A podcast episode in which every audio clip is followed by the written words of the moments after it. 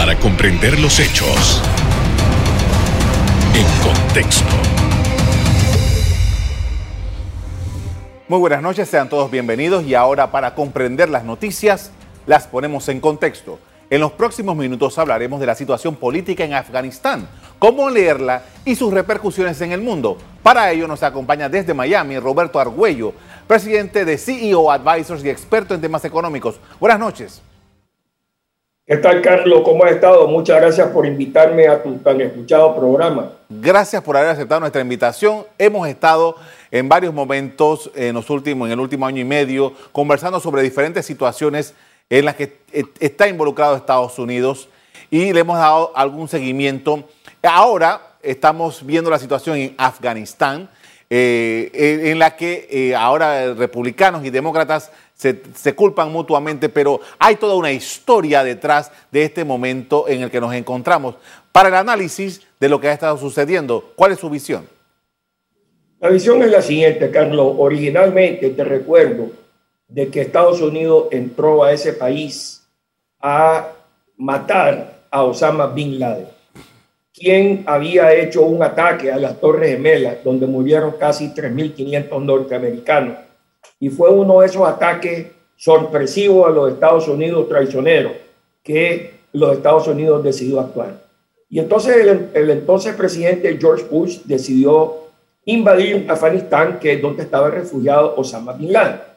Eh, también recordemos que los talibanes fueron ayudados por los Estados Unidos cuando combatieron heroicamente a los rusos que se habían tomado el país, incluyendo haberle causado una enorme pérdida a los rusos, eh, no solamente en vida, sino en materiales. Y Rusia salió como perro apaleado.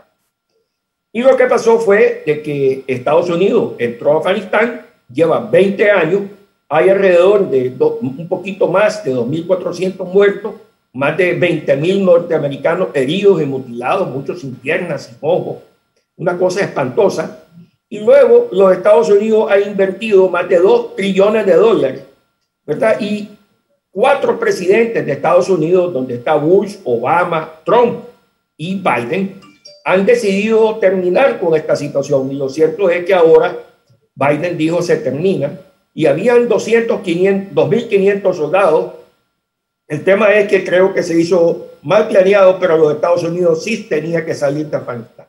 Ahora, uno de los, uno de los temas que más se está discutiendo desde que eh, Estados Unidos salió finalmente estos 2.500 hombres y mujeres de allá, de Afganistán, es que Biden, de acuerdo con algunos observadores, aceleró demasiado esta, esta, esta situación.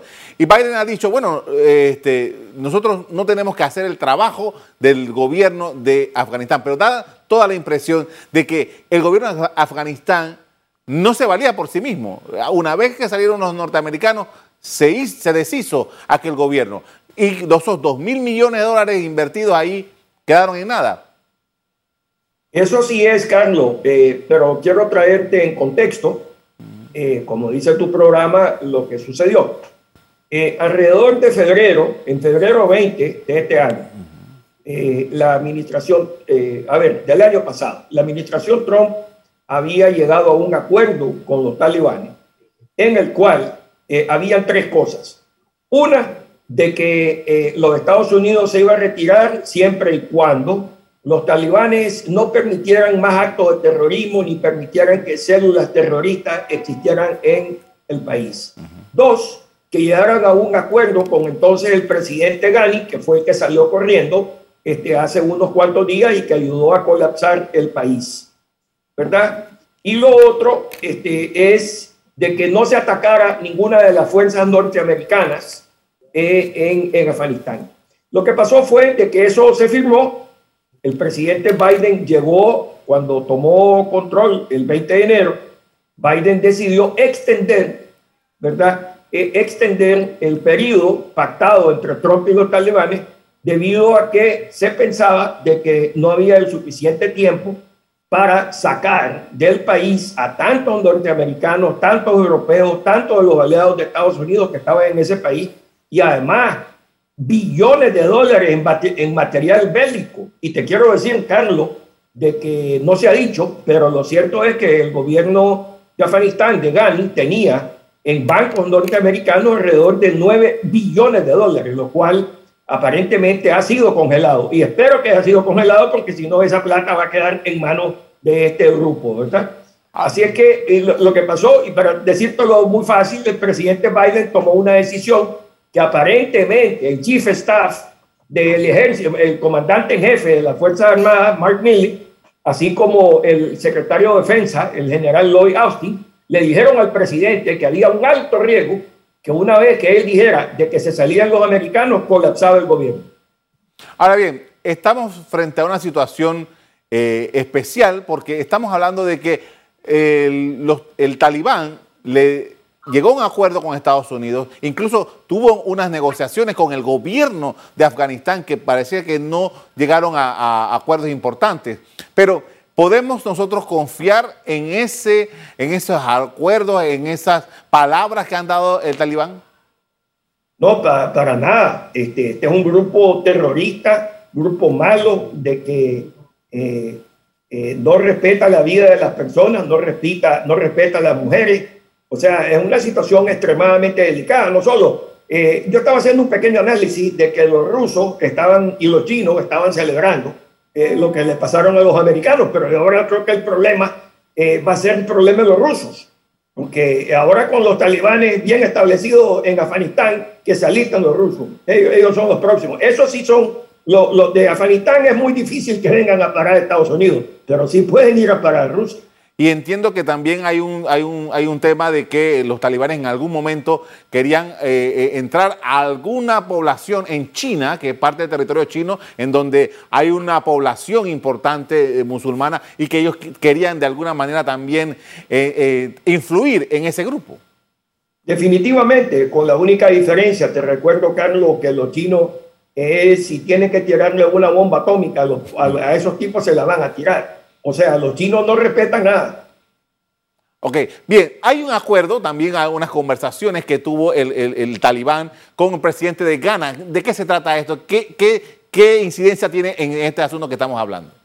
Bueno, lo que se está diciendo en estos momentos en los Estados Unidos es que cuando la administración Trump, a través de Mike Pompeo, negoció con los talibanes, no se tomó eh, al presidente en, ese entonces, Ghani, que fue el que salió huyendo.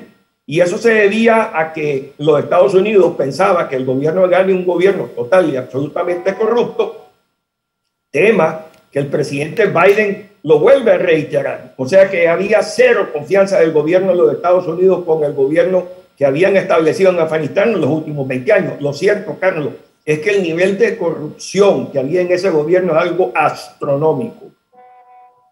Ok, con esto vamos a hacer una primera pausa para comerciales. Al regreso, seguimos hablando del impacto de, lo sucedido en Afganistán y su relación con el mundo. Ya volvemos.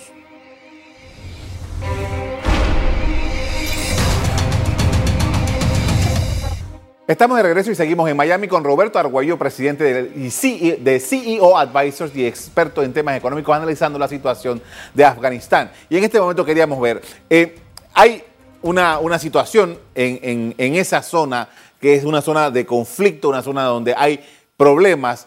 El, talibán está diciendo nosotros venimos con una nueva manera de gobernar. Eh, ¿Qué representa para, para Estados Unidos y sus aliados el talibán nuevamente en el poder con toda la infraestructura del gobierno de Afganistán? Bueno, lo que se ha venido diciendo aquí en, todos los programas de televisión y que la misma gente de, que trabajan en la Casa Blanca como el Consejo de Seguridad Nacional, eh, parece que las agencias de Estados Unidos están más preocupadas por los grupos terroristas que están en el medio oeste que en Afganistán. Eh, los talibanes eh, son diferentes a Al-Qaeda. Al-Qaeda básicamente desapareció del mapa y te recuerdo que por eso fue que Estados Unidos entró ahí. Ahora que los talibanes van a gobernar de vuelta Afganistán, va a ser bien interesante cómo lo van a hacer, porque no es lo mismo controlar eh, territorios donde existen guerrilleros que viven con un vaso de agua y comen un poquito, que ahora manejar todo un estado. Es diferente, Carlos. Ahora bien, eh, el, el, área de influencia, o sea, hubo una, hubo un, durante el régimen del talibán anterior, hace 20 años, hubo una participación, aunque no oficial, del gobierno de Pakistán con eh, Afganistán. Y entre esas dos naciones eh, fue donde eh, se fraguó, de acuerdo con lo, que se ha conocido, todo lo que, lo que se dio después con el tema del terrorismo. ¿Cómo, ¿Cómo, usted ve a Pakistán en este momento con este nuevo gobierno en Afganistán? Lo que pasa es que Afganistán y Pakistán, en mi opinión, son lo mismo. son el mismo tipo de personas, son primos, son parientes, se conocen bien, hablan el mismo idioma. Este, y en Pakistán se han refugiado, se refugiaron muchísimo eh, los talibanes cuando la guerra con Rusia. Pakistán estuvo ayudando muchísimo, ¿verdad? Y, en esta vez que los Estados Unidos y los aliados estuvieron ahí 20 años, Pakistán se hacía eh, como que no veía las cosas que estaban pasando, porque también no le conviene eh, al gobierno de Pakistán, siendo un gobierno militar, ¿verdad? Este, eh, pelearse con su propia población. Entonces yo creo que van a haber entendimientos porque al final son la misma familia. Ahora bien, eh, todo esto que ha ocurrido, la lucha contra el terrorismo que se vendió a todo el planeta, y en el que eh, ahora quedó Estados Unidos, pero antes ahí había un conjunto de naciones que estaban vinculados a la situación en Afganistán. ¿Cómo queda esto? ¿Sirvió de algo todo este trabajo, tantos años, 20 años y una ocupación que duró más de 10 años en ese país? Bueno, si tú hubieras tenido un hijo muerto, porque te recuerdo que murieron más de 2.500 norteamericanos y 20.000 personas, este, más de 20.000 heridos, es obvio que la respuesta es una, ¿verdad? Este, porque se sacrificó mucho y además monetariamente fueron dos trillones de dólares. No sé ni cómo se dice eso en español. Una cantidad absurda.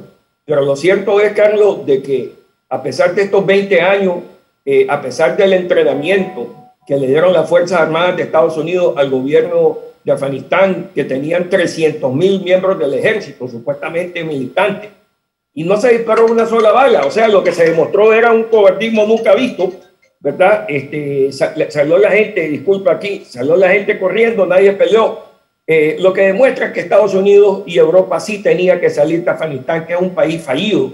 Este, y a mí lo único que me da una enorme tristeza, Carlos, es qué le va a pasar a todas esas niñas y todas esas mujeres que esos últimos 20 años aprendieron a vivir en libertad. Eh, lamentablemente, estos talibanes viven en el siglo XV, ¿verdad? Y cero respeto hacia la mujer. Eso es lamentable y triste. Justamente, justamente, esa era, por ahí venía mi siguiente pregunta, porque eh, hay eh, algo ha tenido que haber quedado en la sociedad eh, de, Afganistán y el mundo ha estado presenciando esa evolución. Ha habido grupos, ONG, que se han involucrado con esta población afgana y que le han dado herramientas nuevas para pensar. ¿Cómo tratar a la población afgana ahora con un gobierno como el del talibán? Bueno, mira, yo te respondo porque te recuerdo que yo soy exiliado nicaragüense y sigo siendo exiliado nicaragüense y en, en nuestro, eh, eh, en Latinoamérica existen tres países no democráticos, que son Cuba, Venezuela y Nicaragua. Y entonces lo que pasa es que en la población que pelea con sus ideas y con sus manos no tiene el armamento para derrocar o poder establecer un gobierno democrático que cuando son países gobernados a, base de las bayonetas. Entonces, eh, al final lo que va a pasar es de que quien tiene las armas es el que va a gobernar eh, Afganistán y las pobres mujeres van a tener que ver cómo viven dentro de eso. Yo creo que va a ser una situación verdaderamente lamentable. Y te añado esto, el que es ladrón es ladrón, no es ex ladrón, y el que es asesino es asesino, no ex asesino. Y los talibanes son ladrones y asesinos. Ahora bien, eh, la relación de Estados Unidos, entiendo que eh, usted lo, planteaba hace un rato, que no les dio ni siquiera oportunidad de sacar parte del material que tenían ahí. Incluso todavía hay pendientes, entiendo que algunas personas por ser evacuadas de, Afganistán. Eh, ¿Qué se plantea ahora? En el Departamento de Estado, en el Departamento de Defensa de los Estados Unidos para observar Afganistán?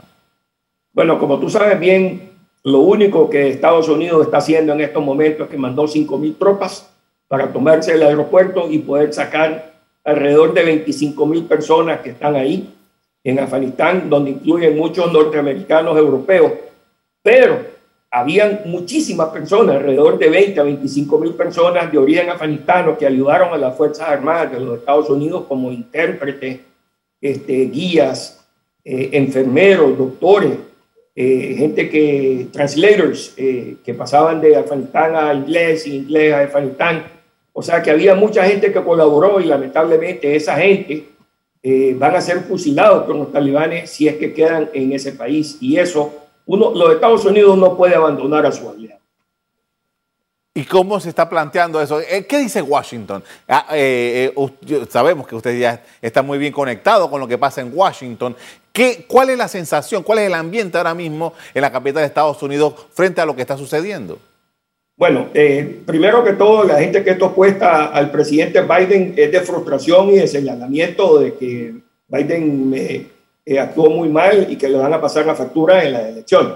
Pero por el otro lado, el gobierno de Biden está 100% enfocado en sacar a todas estas personas eh, que están allá en Afganistán de que deben de salir del país y además de eso, aparentemente, hay negociaciones muy fuertes entre los Estados Unidos y los líderes eh, talibanes para que permitan que toda esta gente salga de ese país. Ahora, eh, hablar de, un impacto en las elecciones, apenas eh, Biden tiene siete, ocho meses de estar en el poder. ¿Esto le puede repercutir a él a, cuatro años? Bueno, eh, lo que pasa aquí, aquí en los Estados Unidos, Carlos, el que está con Donald Trump está con Donald Trump y el que está en contra de Donald Trump está en contra de Donald Trump. Eh, a la base demócrata, lo que hizo Biden no le molesta porque aquí un 70% de los norteamericanos están cansados de una guerra de 20 años donde han muerto 2.500 soldados norteamericanos y un poco más de 20.000 han sido heridos. O sea que esa es una guerra que los Estados Unidos no debieran estar peleando. Lo otro es que desde el punto de vista económico son 2 trillones de dólares que han sido mal invertidos en ese país, que se necesitan en este país para hacer múltiples cosas y poder combatir el COVID. Así es que vamos a ver cómo se va a desarrollar esto. Yo te diría que el tema de migración podría afectar más a Biden eh, el tema de la inflación aquí en los Estados Unidos, Carlos, es una cosa impresionante. Antes tú llenabas un carro eh, con 40 dólares y ahora lo llenas con 80. Y entonces, ¿qué pasa? Al final, los pueblos votan con los estómagos. Con esto vamos a hacer una segunda pausa para comerciales. Al regreso, seguimos hablando del regreso del talibán y las repercusiones que esto trae. Ya volvemos.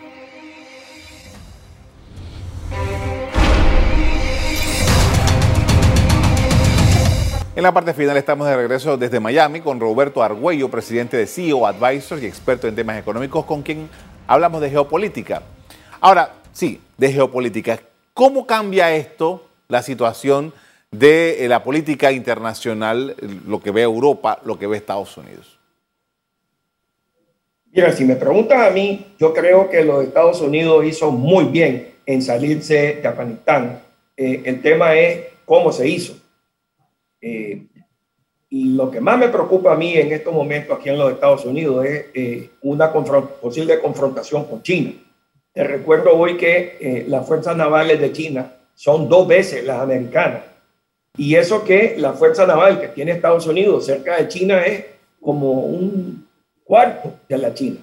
Entonces, todos estos recursos, dos trillones de dólares que se habían invertido en este país, que no iban para nada, este, ahora las Fuerzas Armadas de Estados Unidos sí va a poder invertir en su defensa.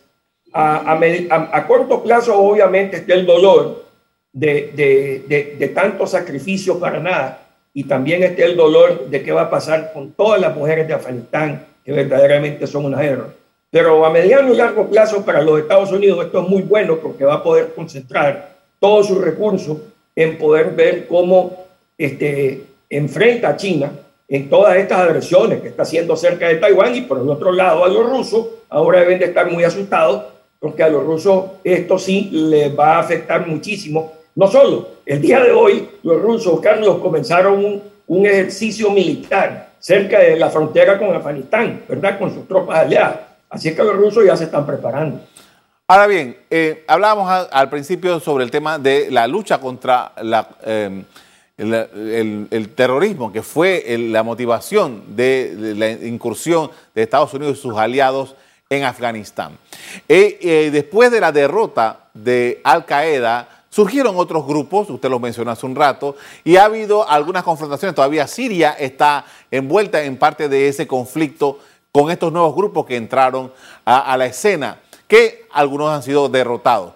Eh, la perspectiva o el, cuidado de que surjan otros grupos y que sea un caldo de cultivo eh, o, un que se refuerce la idea esta de estos, estos combatientes por el hecho de que haya llegado el talibán a Afganistán? Bueno, hablando con personas que estudian la seguridad de Estados Unidos, me dicen de que la seguridad de los Estados Unidos, eh, hay una seguridad interna, hay que evitar que existan ataques eh, aquí dentro de los mismos Estados Unidos, como pasó con el, el tema de las Torres Gemelas, que existan ataques a bienes y a personas norteamericanas, eh, como tú sabes bien, eh, buques americanos han sido emboscados en, en, el, en el, medio oeste, eh, embajadas han sido este, atacadas, pero también te recuerdo de que puede haber terrorismo con activos muy importantes, como inclusive el mismo canal de Panamá, ¿verdad? Porque el canal de Panamá es obviamente importantísimo para los Estados Unidos, porque de esa forma fluyen los bienes que, que, vienen de Asia hacia los Estados Unidos, inclusive Europa y viceversa. ¿verdad? Yo te diría que en el tema del canal de Panamá, lo cual me tiene un poco preocupado a mí, este, hay que ver cómo se mejora la seguridad. Ahí lo bueno que tiene Panamá es que a China le conviene mantener ese canal así igual que Estados Unidos. ¿verdad? Así es que este, eh, el tema del terrorismo aquí en los Estados Unidos hay más terrorismo doméstico Mira el terrorismo, lo que pasó el 6 de enero aquí en los Estados Unidos, cuando estos terroristas se tomaron el Congreso y Senado y algunos de ellos trataron de evitar la transición del poder aquí en Estados Unidos. Así es que eh, no creo yo que vaya a haber eh, más terrorismo, yo creo que eh, las fuerzas de inteligencia norteamericanas tienen eso bastante bajo control. Hablando sobre esto de política interna y hablando del presidente Biden, quisiera que nos dijera su evaluación. Eh, nosotros hablamos cuando Biden eh, tomó posesión del gobierno allá en enero y hablamos sobre, también en, otro momento hablamos sobre las estrategias de eh, Biden en el G7 y, su esfuerzo por ayudar al planeta en temas ecológicos. A estas alturas, ya ocho meses después, eh, ¿cómo, ¿Cómo usted evalúa el trabajo de lo que viene haciendo Joe Biden? Mira, es una tremenda pregunta, ¿verdad? Este, primero, yo no quisiera estar en sus zapatos, porque lo que pasa, y, ni, la verdad que tampoco quisiera estar en los zapatos de ningún presidente del mundo, porque uno todos los días experimenta eh, con decisiones que uno toma. En este caso, Tom Biden tomó una decisión. Lo que más importante lo que me impactó hace dos días que dijo, si hubo una equivocación, la equivocación es mía. Y no le echó la equivocación al jefe de las Fuerzas Armadas, ni al jefe del Pentágono, ¿verdad? ni a su jefe de Consejo de Seguridad Nacional, ni al secretario Blinken. Él asumió la responsabilidad. Entonces, cuando uno está en una posición de poder, uno va a tomar decisiones acertadas y decisiones no acertadas. En este caso, Carlos, yo creo que el presidente Biden se equivocó de la forma que anunció de que los Estados Unidos iban a retirar de Afganistán, porque lo que ha creado es un caos. Y eso hoy lo ha tenido que pagar enviando 5 mil tropas. Lo bueno de eso es de que yo creo que los Estados Unidos sí tienen un entendimiento muy importante con los talibanes que van a dejar que la gente salga. Más importante que eso, a mediano y largo plazo, Biden tuvo este, el pensamiento y tuvo el corazón, ¿verdad?, de decir, se acabó la guerra. Porque fíjate que cómo vamos a estar los Estados Unidos apoyando a 300 mil tipos que a la hora de un combate salieron todos corriendo como gallinas. ¿verdad? Entonces, todo eso es, tirar dinero y estar quemando cash. Así es que yo creo que fue una decisión aceptada. Ahora, lo que sí puede golpear a Biden en los Estados Unidos es el tema de la economía, Carlos, y la inflación en los Estados Unidos está muy fuerte. Ahora, mientras eh, en la administración Trump negociaba con los talibanes, mientras eh, eh, se producía el traspaso de gobierno, mientras se llegó a un acuerdo con, los talibanes, eh, los talibanes estaban consiguiendo territorios, iban ganando territorios progresivamente. O sea que el desenlace, lo que tenemos hoy día, era previsible. Es 100%, y al punto que los Estados Unidos eh, en ese momento, bajo la administración Trump, llegó a la comprensión. A propósito, Obama lo sabía también, de que eh, mantener a un gobierno afganistano no era sostenible. Ellos no se iban a sostener a menos que estuvieran intervenido el país. Y los Estados Unidos, eh, como digo Biden, no es que nosotros no vamos a involucrarnos en una guerra civil. Y eso es básicamente lo que había en Afganistán, una guerra civil. Ya los Estados Unidos habían cumplido sus objetivos, ya habían sacado ¿verdad? a Osama Bin Laden y toda su banda de asesinos. Eh, no solo, el, el tema, cuando las tropas norteamericanas hicieron justicia con Osama Bin Laden fue hace 10 años. O sea que eh, Obama debiera haber salido de Afganistán, Trump debiera haber salido de Afganistán y la verdad que ninguno de los dos tuvo el coraje, como lo ha tenido eh, Joe Biden, de decir hasta aquí no más llegamos. El tema fue de que fue un mal cálculo y entonces ahora están las consecuencias mm. que tenemos 25 mil personas atrapadas y también las consecuencias de todo este millones de mujeres de que ahora qué va a pasar con ellos. Te agradezco mucho por habernos eh, atendido esta noche para hablar sobre la situación en Afganistán. Muy amable. Gracias, Carlos. El 29 de febrero de 2020, el gobierno de Estados Unidos, presidido por Donald Trump, y los talibanes firmaron en Doha, Qatar, el acuerdo que fijó un calendario para la retirada definitiva de Estados Unidos y sus aliados tras casi 20 años de conflictos. Hasta aquí el programa de hoy. A ustedes les doy las gracias por acompañarnos y me despido invitándolos a que continúen disfrutando de nuestra programación. Buenas noches.